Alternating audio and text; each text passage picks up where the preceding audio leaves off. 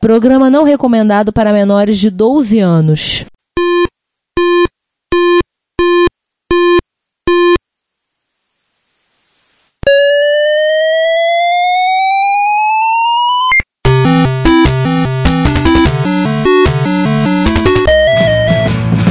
We bought it to help with your homework.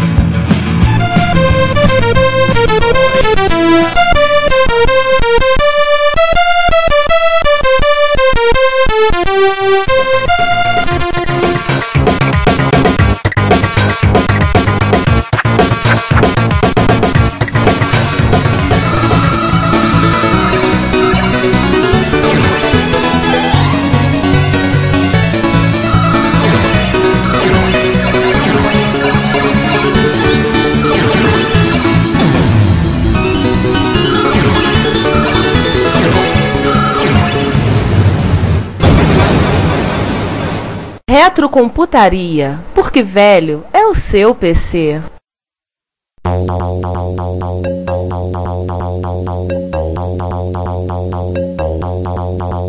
Bom dia, boa tarde, boa noite. E este é o episódio de número.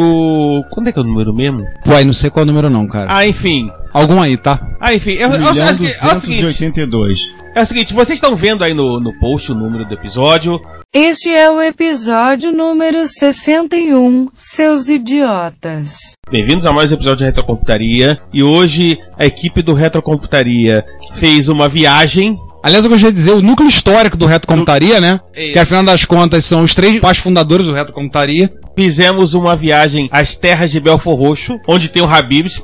Pra quem acha que aqui é só mato, não aqui tem o Habibs. Tá, e olha, a energia elétrica chegou aqui há muito tempo, tá? Cretinos que acham que não tem.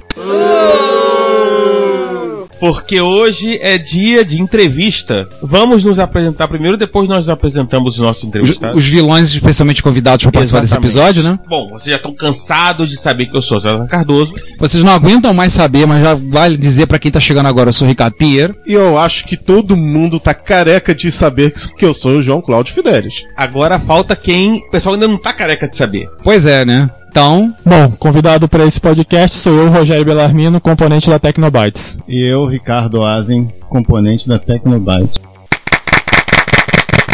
Bom, então é basicamente isso. A gente veio em missão a Belfor Roxo para conversarmos com a Tecnobyte sobre desenvolvimento. Aliás, Tecnobyte Classic Computers, vamos dar o nome completo. Para conversarmos um pouco sobre o desenvolvimento para micros clássicos e. Enfim, vai, vai ter uma história bacana no meio do caminho, vocês vão ouvir. Vamos abrir o jogo logo, Ricardo? Seguinte, a gente ia fazer uma pauta bonitinha, maneirinha, mas a gente tocou. Enfim, vamos começar então. César, seja honesto, tá? O calor que tá fazendo no Rio de Janeiro tá, tá afetando nossas mentes a hora de fazer pauta. Tá. O problema todo é o calor. E também a gente tem que considerar que o nosso micro que tá fazendo pauta, nosso Expert 1.0 travou. Malditos slots, Ver- chips. É verdade, o soquete dilator. né? Enfim, maldita gradiente que nos ferra até hoje. Veja bem, se não tem que mandar matar uma desgraça dessa. Então vou começar. Ô Azen, vamos, vamos começar com você. Conta um pouquinho sobre quem é Ricardo Azen. Não. Fala, Azen. Fala que eu te escuto. Enfim, é, Belarmino, fazer o quê? Bom, vamos lá. Vocês querem a história curta ou a história longa? Na história longa, vamos pra história longa que é a mais completa. Bom, Oi, oi. eu conheci o projetista Tecnobytes, o Ricardo Azen, no ano de 1990, quando ele foi fazer uma visita à minha loja então, a Youngsoft, e que ele chegou lá com um pedido um tanto quanto inusitado. Ele chegou pra mim num dia de sábado de manhã, eu tava de plantão nesse dia, só eu que ficava na loja, que era de 8 ao meio-dia, e ele chegou pra mim, eu fui atendê-lo, pensei, bom, você quer algum produto, você quer alguma coisa? Ele, não, na realidade eu tenho um outro pedido pra você. Eu falei, então, é uma informação que você quer? Ele, não, eu queria saber se eu podia copiar a memória do seu micro. Aí eu, como assim copiar a memória do meu micro? Eu falei, não, eu sei que vocês têm um 2.0 aqui na loja, então eu queria saber se eu podia copiar a BIOS do seu 2.0. Bom, eu achei um tanto quanto inusitado, mas resolvi ceder ao pedido. Só me tira uma dúvida, ele chegou com aquele cartuchinho sem vergonha dentro do Mega Sena com aquele chip do lado de fora? Não, esse não era esse do, do, do chipinho do lado de fora. Era um cartuchinho desse de inicialização que tem no Expert, já com um Mega Assembly gravado dentro e um disquete. Ele chega com um disquete, um cartucho e a cara de pau. Isso é um fanfarrão, chefe. E aí chega pra mim, eu posso copiar então. Eu falei, bom, mas você vai ter que abrir o micro? Não, não, só vou usar o Mega Assembler aqui. Eu falei, então tá bom. Aí eu sentei ao lado, fiquei observando. Ele chegou lá com coisa de 10 minutos, ele foi lá, acessou, copiou a BIOS. Eu falei, não, mas pra que, que você quer isso? Não, que eu tô com uns projetos aí na cabeça, e aí, de repente, eu posso utilizar isso. Eu falei, bom, tudo bem, né? E aí, nisso, ele foi lá, fez a gravação, era já final do meu plantão, perto de meio-dia, saímos, fomos numa extinta lanchonete chamada Ritinha, e aí comemos um salgadinho e ele simplesmente evaporou. É, porque dali isso foi no final do ano de 90, e infelizmente por conta do governo que tinha entrado, que era o Collor, o nosso aluguel em 91 quintuplicou.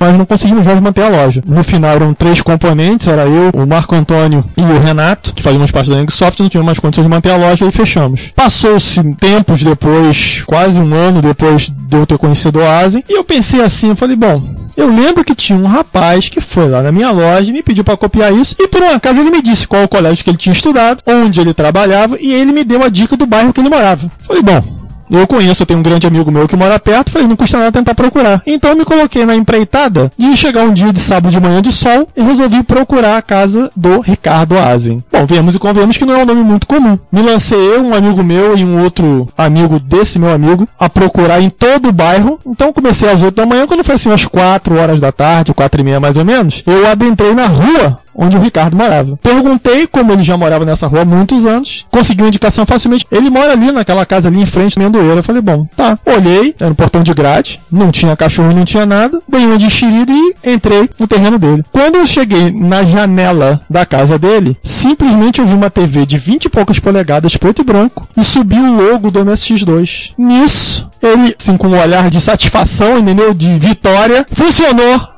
E eu da janela, é mesmo? Ele olha pra mim, o que é que você está fazendo dentro do meu quintal? Falei, bom, você achou que ia na minha empresa, ia copiar a BIOS do meu computador, ia evaporar? Não, filho, não é assim não. Agora você vai ter que me explicar o que é isso. Infelizmente nós não temos mais fotos desse equipamento, mas simplesmente quando eu olhei eu falei, bom, será que foi o cara que fez mesmo? E aí depois dele ficar assim um pouco mais calmo, né? Apesar de eu ter invadido o terreno dele, ele me convidou para ver o micro. E eu, quando eu olho, é um expert com um cartão de 80 colunas, 5 mil fios de wire-up. Uma plaquinha universal e mais um montão de fio. Eu falei, que você fez isso? Ele, aí eu construí um MS2. Falei, ah, tu tá de sacanagem. Ele, não, eu fiz, eu fiz, eu fiz. E a primeira vez que funcionou foi exatamente no momento que eu entrei na casa dele. Bom, Daí ele viu, não ameaçaria ele, entendendo que não ia gerar perigo para ele. Comecei a conversar com ele, comecei a conversar com ele, e nisso, no final de 91, surgiu a ideia: por que, que a gente não monta uma empresa? Você tem capacidade para gerar um micro do nada, o que, que você não pode fazer? E aí nos lançamos a empreitada de montar a Tecnobytes. Onde nosso primeiro produto foi o FM Sound Stereo, que ficou pronto em 93. Na realidade, ele ficou pronto em 92, só que nós levamos um ano para conseguir comprar o componente principal, que era o YM2413, porque existiam várias restrições, inclusive a é que ela fazia? Ela não queria vender pra gente, a gente conseguiu através de terceiros, depois de gastar muitas e muitas ligações pro exterior. Detalhe, nós não tínhamos telefone, a gente ligava no vizinho. Porque não tínhamos telefone, então a nossa conta era um absurdo de ligação internacional. E conseguimos o componente depois do projeto pronto. Levou-se um ano até a gente conseguir colocar o produto no mercado. E o que que acontece? E isso acabou sendo registrado num achado que a mãe do Ricardo me mostrou há coisa de um mês atrás. O jornal Globo, onde nós fomos entrevistados pelo Vitor Hugo Costa, falando do nosso produto, que foi o nosso primeiro produto lançado em 93. Foi assim que começou a minha saga com o projetista Ricardo Asia. Bom, o projeto do, do FM Sound surgiu da seguinte maneira. Eu tinha um amigo que trabalhava em arcade. Então, ele conseguiu um chip de FM do famoso FM Pack, mas só o chip. Não tinha mais nada, informação alguma. Como é que aquilo funcionava? Não existia nada. Era um limbo entre o chip e ele se transformar em um FM Pack. Né? Um dia nós estávamos na Taqueru, né? O... Exatamente, foi Taqueru, a empresa do Rony e do Márcio. Nós tínhamos visto um, um MSX2 Plus, seja lá o que for, que tinha um FM embutido. Eu acho que era um WSX que já tinha um FM, era um da Panasonic, que a gente só tinha é. visto em foto até então, a gente só conhecia micro nacional, nunca tive visto micro importado. Ouvido o som, a gente ouviu o som e achamos muito legal. E eu tinha o chip em casa. Mas como mexer naquilo? Um belo dia, a gente tá conversando vendo, mas na Taqueru também, me entra um, um cliente e fala assim: Ah, eu tenho um FM Pack. Olha, eu e o Rogério um pra cara do outro. Ih, ele tem um FM PAC. Sabe aquela hora que o olho brilha? tipo, ele tem, nós temos que conversar com ele. Aí o que aconteceu? Fizemos amizade imediatamente com o cara. Foi uma amizade sem nenhuma. Sincera sin- Plenamente absoluta. sincera, absoluta e completamente sem nenhum interesse. né? Não, não, nenhum interesse. Mas o cara era muito gente fina. Elias, muito gente fina. Estivemos na casa dele, marcando. Aí eu, enquanto o Rogério conversava com ele, pedimos permissão para desmontar. Olha, pedir permissão para desmontar um FM Pack. Só uma pessoa com muito bom coração para permitir. Ele falou, pode usar. Enquanto o Rogério conversava com eles, lá estava eu com o meu velho cartucho de Mega Assembly, debugando tudo, fazendo levantamento de tudo, mesmo que aquilo tinha um custo enorme. Eu olhei para o custo e falei, você não significa nada, eu vou descobrir quem é você.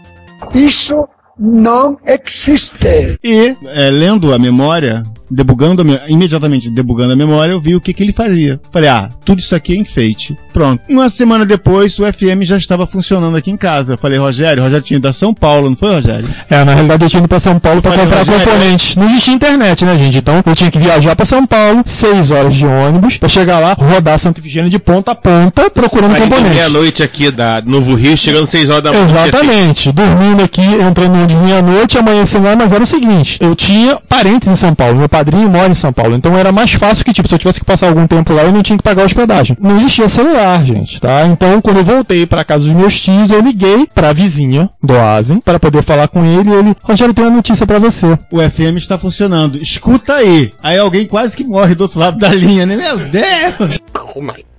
Não, eu falei simplesmente, eu falei, olha só, eu só vou na casa da minha tia, vou tomar banho, trocar de roupa e vou imediatamente pro Rio de Janeiro. Mas vai levar seis horas, não interessa, eu vou Seis direto da pra... manhã tinha alguém batendo na minha porta. Não, porque tipo assim, você vê um custom de cento e poucos pinos num cartucho vindo do Japão, sem nenhum tipo de documentação. Aí o projetista que tá falando com vocês fala, detalhe, né? Ele só garantiu o seguinte: não vou remover nenhum componente do cartucho. Aí você fica pensando assim, é bruxaria. Yes, we can. Porque como é que ele vai levantar? Aí ele simplesmente me pega uma folha, mais ou menos de A3, de papel milimetrado, e começa a medir com multímetro as pernas daquele custom de cento e poucos pinos e vai redesenhando de volta o circuito lado. Eu falei, é impossível. Mas, assim começou. É, aí eu não fiquei satisfeito porque eu notei que o chip tinha duas saídas. Ó, por que, que eu não vou separar isso aqui? Aí eu reparei que uma era a melodia e outra era o ritmo. Uma outra coisa que eu tinha notado no FM PEC é que o som era horroroso, abafado. Não fazia jus aquilo ali. Porque, como eu tinha um amigo que trabalhava em arcade, então chips de FM, essas coisas assim, era muito comum. Então eu sabia como é que era som de FM. No FM PEC era muito abafado. Eu falei, não, não quero esse sistema de filtro aqui não, vou trocar esse troço. Uma, separei os canais e montei uma filtragem diferente. Que o som ficou muito mais nítido e muito mais bonito. Esse, no caso, o nome estéreo seria mais um, que houve uma separação ali, mas o mais legal mesmo é o som, a qualidade do som. Eu fiz o mais, o melhor que pude naquilo ali, Pra tirar ruídos, entendeu? E fazer uma qualidade de som mais bonita. Então meio que você redesenhou todo a- o circuito exterior do, do chip? É completamente incompatível com a parte. é Incompatível, quero dizer assim, não é clone. A parte de saída, de amplificação, final, filtro.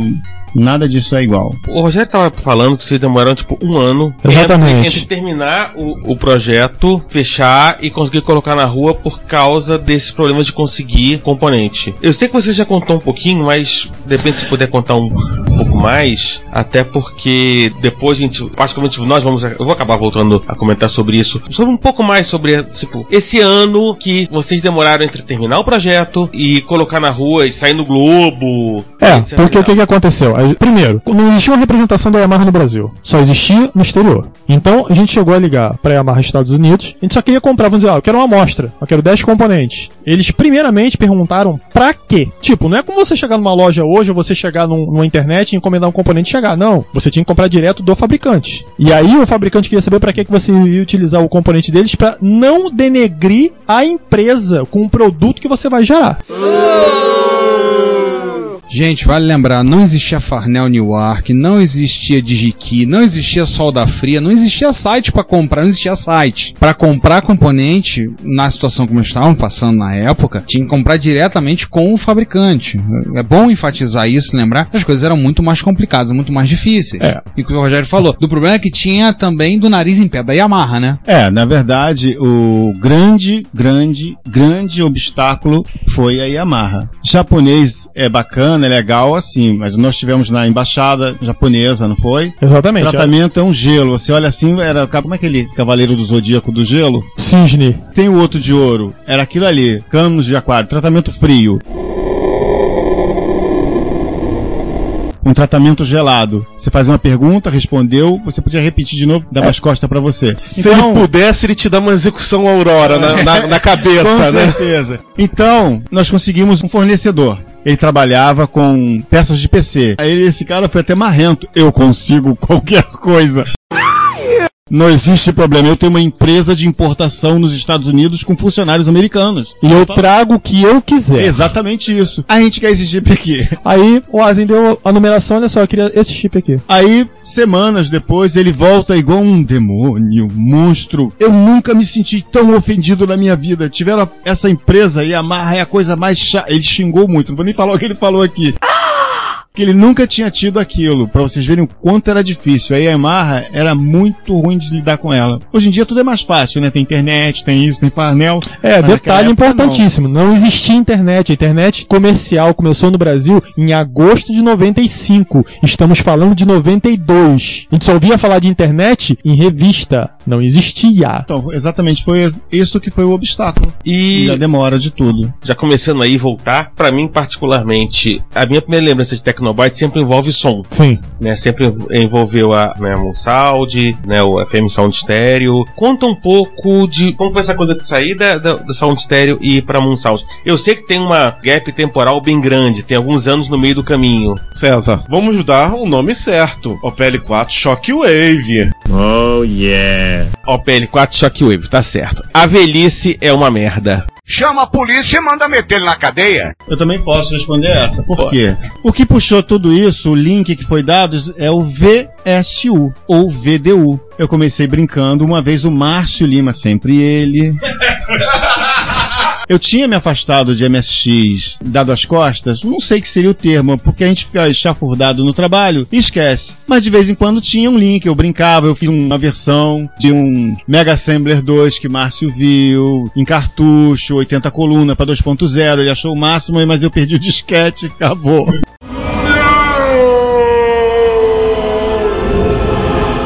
Mas Márcio viu funcionando. Eu também vi funcionando o Mega Assembler 2. Então, o Márcio, uma vez, aí chegou aqui, eu já, eu- como eu falei, eu estava afastado de MSX. Puxa, você não poderia expandir a memória do meu micro botando mais 64K de VRAM? Aí eu achei assim, é, pra quê? Aí eu fiquei olhando assim, eu fui estudar um pouquinho, né? E a VDP, ela não, não é legal pra isso, né? Aquele expansão ali fica meio que perdido naquela expansão de memória. Seria aquela famigerada expansão para 192 Exatamente. de VRAM? É, mas aquilo aí dá problema. Eu testei e achei que não funcionou. Eu falei, quer saber de uma coisa? Eu vou fazer uma coisa legal. Eu falei, vou botar essas VDPs em Poser. Porque eu, como eu trabalhava com videogames e sempre gostei disso, então eu trabalhava com manutenção. Nesse lance, nesse hiato de tempo, eu estava trabalhando com manutenção, com arcade. Então é uma coisa que eu sempre gostei. Foi gráfico e som, entendeu? É que na realidade o que, que acontece? Nós fizemos a comercialização do FM Sound Stereo. Inclusive, alguns FM Sound Stereo foram pro exterior através de revendedores nossos e nós não tivemos conhecimento. Anos depois, quando veio a internet, que a gente ficou sabendo que tinha gente lá fora, inclusive eu sei de um certo que foi pra França. E a gente produziu, produziu, produziu. O que a gente ganhava de dinheiro a gente reinvestia. Só que o que, que aconteceu? A gente chegou no momento que a gente teve que parar de produzir, não porque nós quiséssemos, porque nós não conseguimos outro fornecedor de chip. E aí por isso que você vê que do final da década de 90 até 2002, quando a gente conseguiu um outro chip para substituir, que foi em 2002, e lançamos uma paginazinha na tecnobyte.8k.com, que eu acho que existe até hoje, a gente nunca conseguiu desativar aquilo. Que que a gente conseguiu um substituto. E aí o, o Asen novamente, Rogério, vamos produzir novamente, mas com o quê? Eu consegui um outro chip. Que outro chip, Asen? Tu vai botar o chip, não tem que comprar o, o 2413 que te sofreu horrores pra comprar ele? Eu arranjei uma maneira, eu falei, então vambora de novo. Mas vale lembrar que antes disso, né, do desespero, tem aquela lenda que vocês são assolados em todo encontro vem o pessoal de fora, perguntar a história de fazer discreto todo o FM, né? Posso responder é o isso? tamanho de uma mesa, né? Posso responder? Aqueles que pensam que é uma lenda, não, não é uma lenda, é verdade. É mesmo, é? Primeiramente, o que me fez entrar na eletrônica foi uma coisa chamada música eletrônica. Eu sou aquele cara que curtiu Kraftwerk no começo.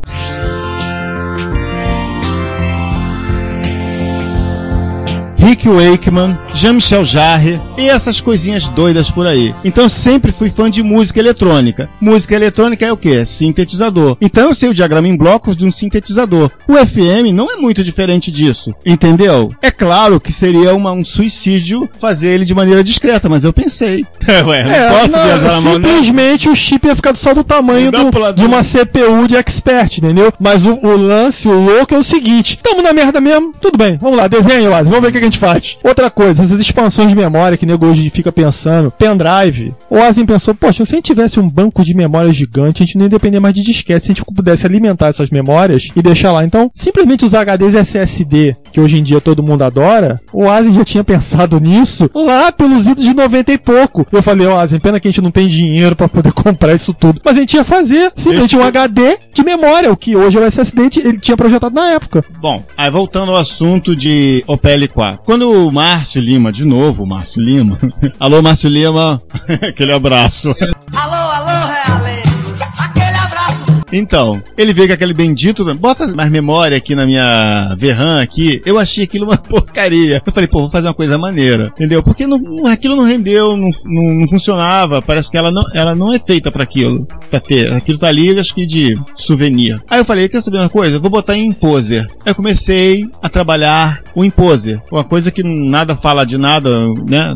Duas VDPs, né? só diz que pode. E eu sabia a teoria de como é que funcionava aquilo. E eu comecei a investir naquilo. Consegui botar duas. Eu falei, legal. Agora eu quero botar quatro. Maneiro, consegui. Já estava satisfeito, tanto é que fui na MSX Risk de 2007, algo assim, não foi? E mostrei aquilo ali, ficou super maneiro. Quatro VDPs, legal. Mas o. Só um comentário. Maneiro não, tu deixou todo mundo com o queixo no chão. Ai, caramba. Todo mundo ficou, caraca, dá pra fazer isso? Meu Deus! Naquele teu Sony F900, G900, se eu não me engano, todo ali mexidinho, todo mundo ficou lá. Eu tenho foto com as placas espetadas, aquele, Isso. aquela macarronada de wire up, eu tenho as fotos, todo mundo ficou maluco. Aquilo ali ficou legal, tudo bem. O que eu queria, aquele conceito, ficou legal. Mas no V99 58, 38, ele tem um inconveniente que é o chamado bitmap, que ele só tem isso. Para jogo, isso é um pouco mais trabalhoso de lidar. E tem a coisa que eu acho muito ruim, os sprites. Sprite tipo zebra é o caos. É uma limitação que eu acho um sprite muito ruim. Só uma coisa, sprite tipo zebra, você quer dizer o quê? Só pode botar uma Isso. cor por linha, né? É, a cor por linha. Então, gente, pra quem não entendeu porque sprite tipo zebra, é o seguinte, na MSX2 você pode ter uma cor em cada linha do sprite. Você não pode ter cada ponto ter uma cor no sprite. Você pode ter na primeira linha uma cor, na segunda linha uma outra cor e por aí vai. Então, aí eu achei, era a minha única coisa que eu não achava legal. Mas tudo bem, as quatro VDPs dão um efeito muito legal. O 58 tem um problema no screw horizontal que só aparece em Imposer. No modo Imposer o defeito aparece. Era outra coisa que atrapalhava. Só que eu consegui esconder isso de todo mundo, porque eu consertei o defeito no hardware. Eu corrigi o bug da VDP no hardware. Então ninguém via, mas ele existia. Aquele que não sabe o que eu tô falando tenta fazer pra descobrir e dar com, a- com os burros na água, entendeu? Aí descobrir é isso aí, é isso aí, essa, esse defeito danado aí que só aparece no screw horizontal e no modo imposer. Qual demo que você fez era nessa época aí? Eu não tô lembrando agora qual deles que veio primeiro. Se É. foi o Príncipe da Pérsia ou se não, foi o Mickey. Devaster. Acho que É. era isso, não, acho que é uma coisa assim. Inclusive, depois o- os vídeos que estão no YouTube da VSU de explosão fui eu que fiz. Com a minha câmera, montamos no tripé, Antes era. VDU, que é Video VDU. Display Upgrade, né? Seria isso. Depois virou- vi- VSU, É. Video and Sound Upgrade, entendeu? Aliás, diga-se passagem, em 2009, quando você apresentou, o Carlos Cardoso do Meio Beat foi, viu, e no texto que ele escreveu falando sobre o encontro, ele fala, valeu por ver o pessoal e ver a VSU funcionando. Foi realmente espetacular.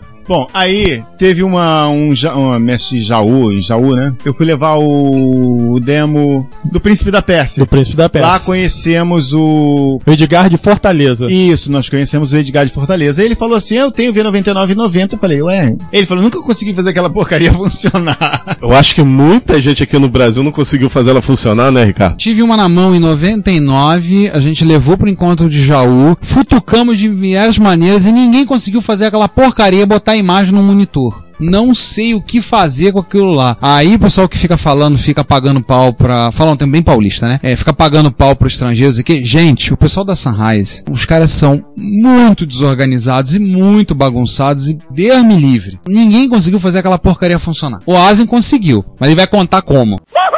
Aí eu tinha ouvido falar da V9990 e por um acaso um fornecedor meu tinha me trazido 10 peças. E eu fiquei com aquele bicho ali. Mas eu nunca tinha visto nada demais dele. Aí eu encontrei esse Edgar conversando com ele. Eu perguntei, você poderia me emprestar? Ele, claro que eu posso te emprestar. Eu, Mas "Tá bom." detalhe, ele mandou. Ele é cirurgião dentista no Ceará até hoje, é um grande amigo, e ele simplesmente mandou pelo correio pra nós, pra que o Asen simplesmente tentasse botar pra funcionar. Aí, não dando certo, nosso meu sócio Ah, que vai contar aí- o que aconteceu. Aí, E muito corajoso, diga-se de passagem. aí ele mandou pra mim. Eu tentei fazer aquele bicho funcionar. Eu não consegui. Falei, mas coisinha sem vergonha. Como é que os caras montam um troço daquele e, e os- a saída é totalmente. Aí eu entrei em contato com ele via MSN. Edgar, eu posso ligar uns fiozinhos aqui na sua placa? Ele pode, meu amigo. Aí eu botei um CXA nele pra saída de, de RGB. Liguei. Quando eu botei o primeiro demo, eu falei: os 58 morreu aqui.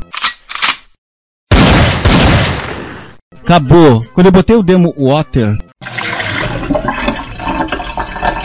Rodeios êxtase, matou, ali acabou. Ali nasceu VSU. Quando eu aí agora vamos fazer de novo voltando, por que o APL4? Com aquele gráfico todo, porque o VSU era o quê? 4 V9990, 2 mais 6 V processadores gráficos, tudo trabalhando ali um juntinho do outro, então tinha uns efeitinhos que eles faziam entre eles, tudo via hardware. Tinha uns efeitos que você acrescentou, tipo, fazendo máscara, Isso tudo. daí, mas isso. aquilo era um chip adicional que você Não, colocou. Era ali era no mesmo. meu hardware que eu tinha feito. Aquilo teu ali- hardware, é, sem adicionar. É processado dentro do FPGA. Que dava lá, dava um alt maluco lá, Isso fazendo aí, tudo FPGA. controlado por Alt, via Basic. Como eu Não, não sou um exímio programador, tem que ser via Basic mesmo. Fazer Não. umas rotininhas sem vergonha. Não, foi o que eu te falei na época. O mais interessante da VSU é que o conceito dela é simples de trabalhar. É. É muito simples. Desenvolver para ela, eu falei pra você, pô, isso é fácil. É só fazer alt pra trocar qual VDP. É uma uma coisa que eu já falei pra você. O Asen é dois caras. Um de hardware e um de software. O de software é burrinho pra caramba. Então toda vez que ele sente um obstáculo, ele pede pro cara de hardware ajudar. Aí o cara de hardware faz o que tem que fazer.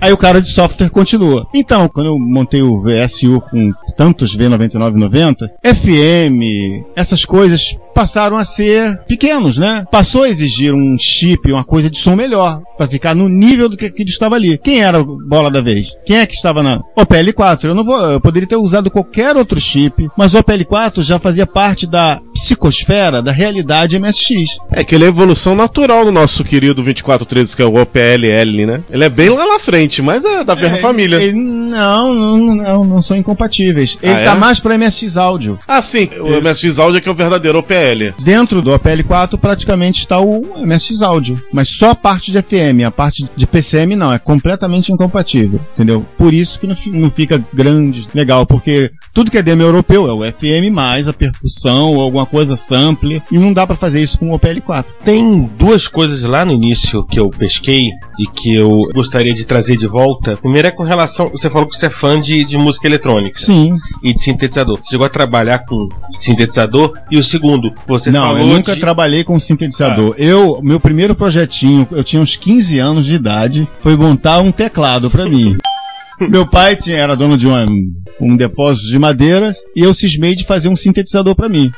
Todas as teclas eram preto, branco, preto, branco, preto, branco, preto, branco. Eu não sabia que tinha divisões, entendeu? Tinha, sepa- tinha oitavas, eu não sabia. Eu todo. Então, eu, como eu entendia de música eletrônica, né, a nível de hardware, né, de, de projetos, tinha muita revista Saber Eletrônica que ensinava isso. Então tinha muitos projetos disso, então eu entendia muito VCA, VCF, VCO, OBF, pra quem saca do que eu tô falando, já, já dei uma luz aí. E uma outra coisa, você falou que você trabalhou com manutenção de arcade. É uma coisa que volta e meia, né, inter- intercala nos anos 80 e 90 micro, console e arcade.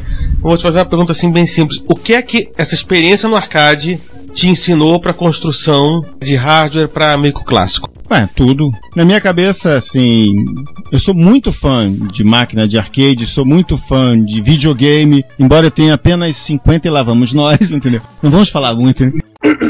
Eu sou igual criança pra isso. Ah, o Rogério acabou de me trazer o meu Xbox 360 e eu já tô pensando em comprar um PS4. Eu gosto de jogos, entendeu? Era fãzão do Super Nintendo, pra mim dos melhores videogamezinhos. Rogério, não deixa não, senão os projetos Tecnobyte vão atrasar todos.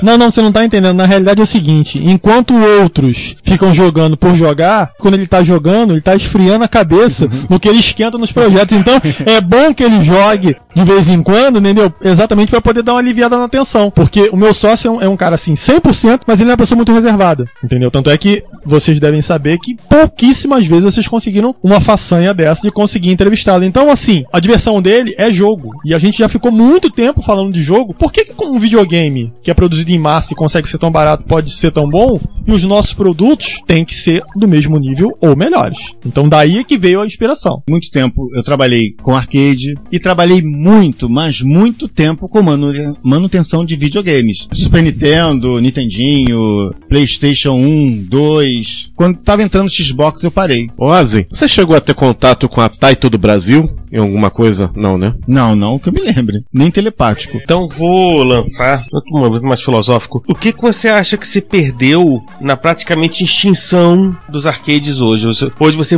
muito dificilmente vê um, vê um arcade. O que, que você acha que se perdeu, não apenas pra quem tá jogando, mas de repente também pra quem quer aprender a, a mexer em eletrônica e tal, se perdeu com a extinção hoje dos arcades. Hoje você vê pouquíssimos arcades por aí. Foi a evolução do, do videogame 3D, essas coisas assim. Não sei te dizer exatamente. A única coisa que eu posso lhe dizer é que eu me amarro em jogos de plataforma, jogos 2D e jogos 3D. Tem hora, tem, tem, tem hora que se perde muito. As pessoas eles se prendem muito a gráficos, som e a jogabilidade mesmo. Aquela coisa fica muito perdido. Tem, tem jogos em Super Nintendo ou até em Play 1 que são muito bons. Haja vista que o que que acontece? Todos os nossos apaixonados pelo MSX e outros micros clássicos, muitas das vezes eu vejo várias pessoas que preferem ligar os seus consoles antigos, seus micros antigos, que para alguns é relíquia, coisa que devia estar em museu, e nós estamos aí a pleno vapor produzindo hardware para essa plataforma, porque a jogabilidade, aquilo que te prende, aquilo que te dá o tesão de você jogar, muitas vezes está muito mais presente nos micros antigos do que em jogos novos que a gente vê por aí.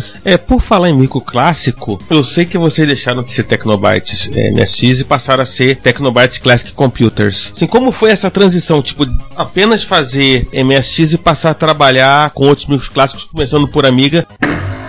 Aliás, cada vez que vocês postam um demo do Amiga, é uma festa do. Amiga não, do, do Apple. Oh meu Deus do céu. A velhice é uma merda. Enfim, e cada vez que vocês postam os, os demos de Apple, é uma coisa impressionante. A gente consegue ver, YouTube e tal, pra onde passa, os queixos caindo. É, o que que acontece? É... O Asen, eu fazia parte da Tecnobytes, eu tive um problema sério na minha família. A minha mãe ficou muito doente. A minha mãe veio a partir em 2012. Nessa época, quando eu comecei a fazer o tratamento da minha mãe, foi pelos idos lá de 2010, mais ou menos, a gente conseguiu adicionar mais um componente ao nosso grupo, que foi o Mauro Marques Chagas, famoso Ritio. Ele passou a fazer parte da Tecnobytes. Enquanto eu tive ausente, ele deu um gás danado. E, e aí sim, com a adição dele, a gente começou a ver que é o seguinte: não adianta produzir para uma plataforma só. O usuário de micro clássico são apaixonados independente da linha. Então vamos fazer o possível para poder atender o melhor todo mundo. Que na verdade também, vamos dizer assim, o meu primeiro micro não foi um MSX.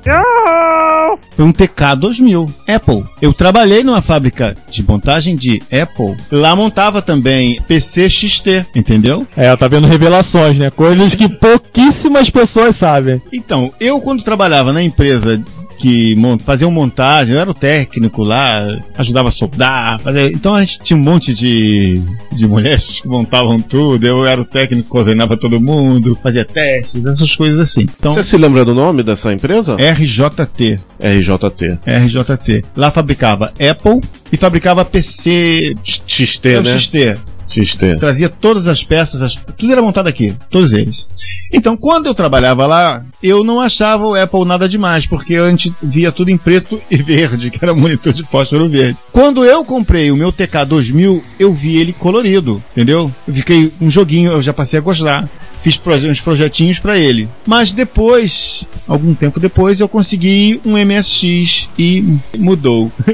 E isso mudou a sua vida. E é daí que partiu pro, pro encontro entre eu e o Rogério. É, porque, deixa eu colocar aqui um parêntese. Meu primeiro trabalho na vida foi abrir com 16 anos. Eu não era nem responsável pela empresa. Meus pais eram meus tutores, representantes legais, porque eu não tinha idade para ter empresa no meu nome. Assim como os outros três sócios, era Young Soft, porque nenhum de nós tínhamos 18 anos. Então, se por um acaso desse algum problema, a responsabilidade era dobrada. Porque primeiro a gente ia quebrar uma empresa e depois nossos pais iam nos matar. Kill it! Kill it! Porque a responsabilidade fiscal estava nas costas deles. Tanto é que meu pai era o fiador da loja. Então, quando o aluguel aconteceu de quintuplicar, a gente teve que parar com tudo, porque se a gente atrasasse e ficasse em débito, era o nome do meu pai que estava na reta, entendeu? Então, assim, eu comecei com 16 anos, foi meu primeiro trabalho. Comecei a trabalhar nessa loja de MSX. Rogério, você já disse em off uma vez que você aprendeu o Basic no, no DGT 100, se eu não me engano. Conta essa experiência antes do MSX também. Revelation Parte 2. Bom, o que acontece é o seguinte: o primeiro curso que eu fiz foi num TRS 80. Eu tinha 12 para 13 anos. Então a gente andando recebeu um panfletinho de curso. E aí eu comecei e fiz um cursinho de 2, 3 meses, onde informática naquela época era uma coisa tão importante que o comandante do Corpo de Bombeiro de Nova Iguaçu estudava na minha sala. Então eu achava TRS 80 o máximo. Só que assim, era uma coisa inatingível, porque eu olhava para aquele computador, a gente usava, mas tipo, nunca vou ter um desse em casa. Esse curso não serviu de muita coisa. E aí eu ganhei uma bolsa que foi sorteada em sala de aula, eu ainda tava no primeiro grau, que era pro segundo curso de informática, que foi coisa de um ano depois, onde tinha um CP500, que era aquela coisa robusta que fazia presença, um Dismac DGT, eu acho que era 1000, 8000, sei lá o que que era, e um TK85. E aí eu, tipo assim, pô, eu sou o cara. Vocês estão de brincadeira, né? Esse não é meu primeiro curso, entendeu? Então eu vou entrar aqui e vou arrebentar. Aí o professor falou: ah, você sabe programar? Eu Falei: não, já sei dar uns comandos, já sei fazer umas linhazinhas de basic, tudo. Tá, você quer programar? Falei: quero, deixa eu mexer. Ele me deixou mexer no TK85. Danou-se, filho. Tecladinho de chiclete, cada coisa que você apertava era um comando pronto. Eu Falei, essa desgraça não funciona, isso tá com defeito. Aí eu passei pro Dismac, tudo bem, você fazia 10 print, isso aqui, CLS. Aí dava pra rodar, porque no TK eu falei, essa máquina é do demônio, não é possível. Não tem alguma coisa errada. Que, porra, nesse daqui eu consigo, naquele ali uns donos usam Basic. Cara, eu nem me toquei que eram três máquinas completamente diferentes, de três linhas diferentes. Tipo assim, eu cheguei perto do CP500, aí era, era guerra, né? O CP500 tinha drive de disquete, então todo mundo se estapeava pra poder usar aquele ali. Pra você ter uma ideia, informática era uma coisa tão estranha naquela época, tão estranha, que todo mundo queria usar o disquete. Pra não ter problema, a gente deixava o disquete no curso. Só que o disquete era loteado.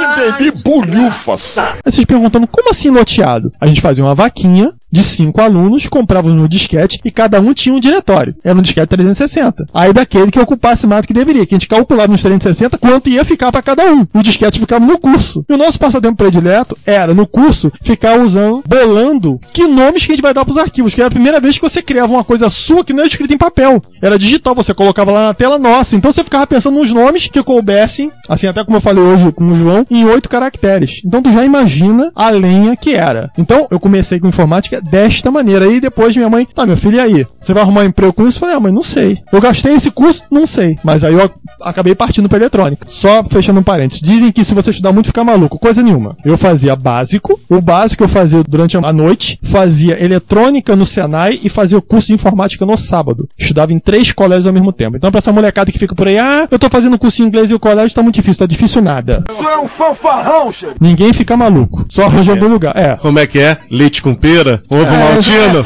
Bando de garotinho juvenil. Esses moleque criado a ovo maltino, leite com pera, tá entendendo? A pouco mortadela! É, esse, esse moleque não vão pra lugar nenhum, tá entendendo? Todo mundo fica achando. Não, eu "Ah, também gosto, mas, mas o igual aí que fala isso. Não, mas é assim, quando eu tinha É. 13 anos, eu ia pra Nova Iguaçu, que eu morava em Belfor Roxo pra ir fazer o curso, e era o seguinte, a minha mãe sabia a hora exata de quantos minutos levava pra eu andar do curso até a rodoviária e da rodoviária pra casa. Se eu chegasse 10 minutos depois, onde é que você estava? O que que eu vou dizer?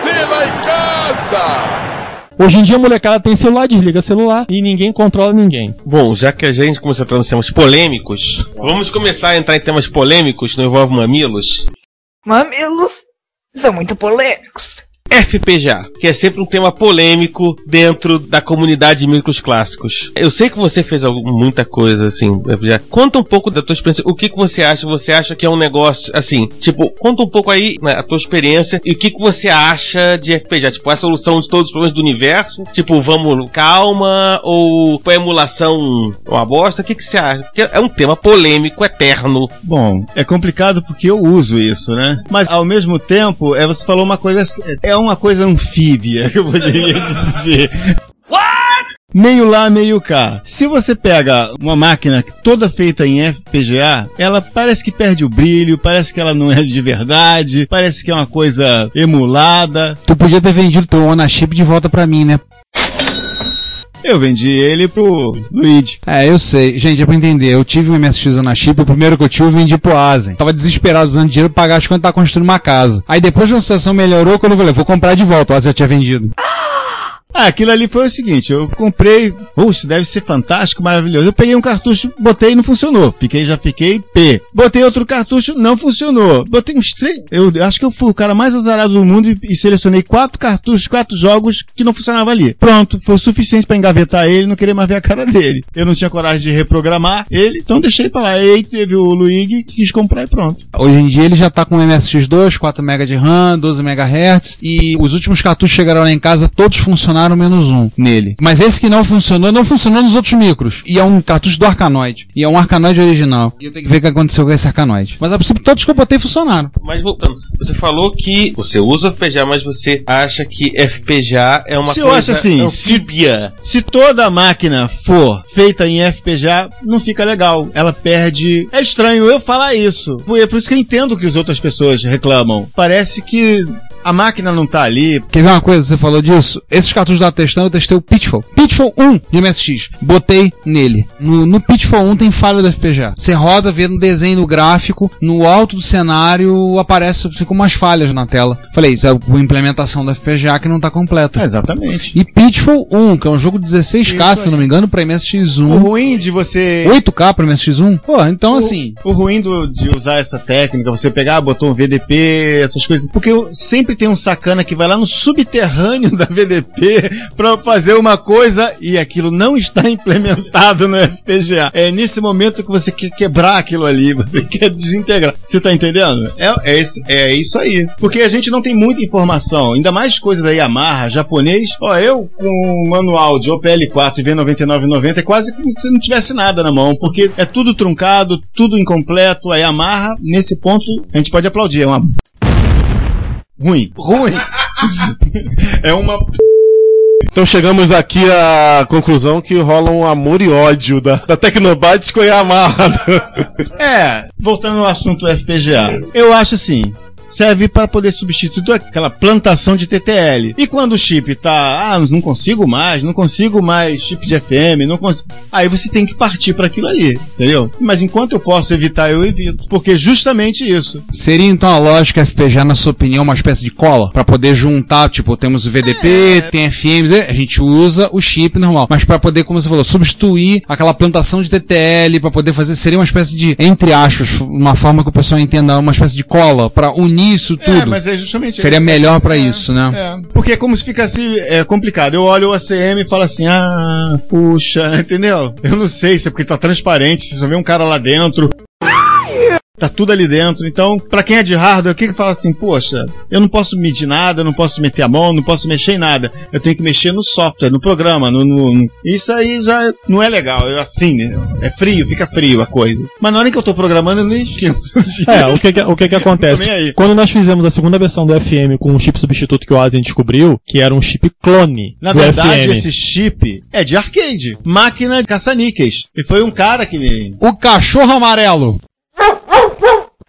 O cachorro. A máquina do cachorro amarelo, que passa o cachorrinho amarelo em Eu cima. não sei, chegou na minha mão. Eram dois modelos. Aliás, são três modelos. Um é do tamanho. Esse, esse eu nunca vi em lugar nenhum. É do tamanho do YM243, só que tem um número completamente diferente. E aqueles UMC da vida ali, o M e o MC, né? 67, não sei mais o que lá. O M3567. Isso aí. Só que era um chip gordo, tá entendendo? Tipo assim, umas três vezes o tamanho do FM. E a gente falou, bom, o som é a mesma coisa? Ah, dá pra passar, é a mesma coisa. Eu falei, então tá bom, então a gente vai. Porque olha só, existe uma lenda, tá? Com relação ao nosso cartucho de FM que tinha a chavinha do FM. A chavinha pra você ligar ou desligar a saída do PSG. Eu vou pedir pro Asen explicar o porquê que tinha essa chave, entendeu? E por que tem gente que perguntou já, ah, mas olha só, a segunda versão da placa do FM não tem mais a chave. Vou logo acabar com essa mística de uma vez só. Todas as placas de FM que já foram produzidas até hoje, pra compensar a produção, a gente mandou fazer um lote gigante. E as placas são tão boas que estão até hoje aqui são o mesmo lote. A chavinha, o porquê de ter ou não ter mais, aqueles que compraram o FM lá no início, o Asen vai explicar agora a diferença. Naquela época em que estava se projetando o FM Sound, estéreo, aquelas coisas todas, a grande verdade é que nós dois éramos dois duros. e eu só tinha expert aqui. Só uma perguntinha, vocês eram dois duros, mudou de lá pra cá? É, bem, continuamos. né? Não, não, não. Não mudou, né? Tá, continuam duros, tá bom. Toca o Mas era, mas era muito ruim naquela época. Aquela época era muito ruim. Eu só tinha esse micro. Então, eu notei que ele tem um capacitorzinho ali na entrada que se você pode usar ele como se fosse uma espécie de mixer. Ali é, na verdade, uma entrada, né? Mas no Expert aquilo serve como saída também. Se você botar, você vai, é, vai pegar ali tem um sinal de saída. Então eu achava que todos eram assim. Então eu botei uma chavinha pra mixar ali. Tá entendendo? Pegar o sinal do PSG, que vem do Expert por ali, e é mixado dentro do cartucho de FM e sai lá na saidinha. Então você tinha liga e desliga aquilo. Porque tem jogos que o PSG é profundamente irritante. Aqueles tiros horríveis. Quer ver um joguinho da Beat 2? Qual? Nyanko Racing? Fêmico Parodic. Family Parodic 2. Nossa, o estilo daquele jogo é de dar vontade de pegar o MS e jogar na parede. Ah, então, pensando naquele ali, eu pensei em botar e ligar e desligar ele. Porque saía no canal de bateria, saiu o sinal é, do PSG. Mas é- aquela chavinha só funcionava no Expert. Só isso. Por isso que tem gente que comprou depois de muito tempo, tinha micro importado e encaixava lá, mas o PSG não sai aqui. A gente ficou, meu Deus do céu, o que que aconteceu? Qual é o problema? Não era problema do nosso cartucho, era um bug do Expert que ocasionava essa saída de PSG ali na frente, no slot. Uma coisa que eu percebi, eu testei esse cartucho primeira leva com alguns modelos importados. E na maioria dos modelos ele faz um, um efeito, não sei se, se isso foi intencional ou não. Ele chaveia PSG pra saída dele e ah, o outro lado é pra saída do micro com FM e tudo. Isso aí. Fica muito interessante. É isso aí. Ele fu- funciona como um FM pack comum, que ele joga o som pra Isso. dentro do micro. Um lado ele vai pra dentro do micro e o outro lado é o contrário. Isso aí. Ele puxa o som do PSG e sai pela saída dele. Exatamente isso. Que por sinal é deveras super limpa. Olá, eu sou o Moacir Alves, presidente da AC Games, e você está escutando o Retro Computaria. Se você quer enviar um comentário, crítica construtiva, elogio ou colaborar com as erratas deste episódio, não hesite, faça. Você pode falar conosco através do Twitter, no usuário arroba retrocomputaria, pelo e-mail retrocomputaria.gmail.com ou colocando comentários no post desse episódio em www.retrocomputaria.com.br. Lembre-se sempre do que dizemos. Seu comentário é o nosso salário. Muito obrigado e nos vemos no próximo podcast.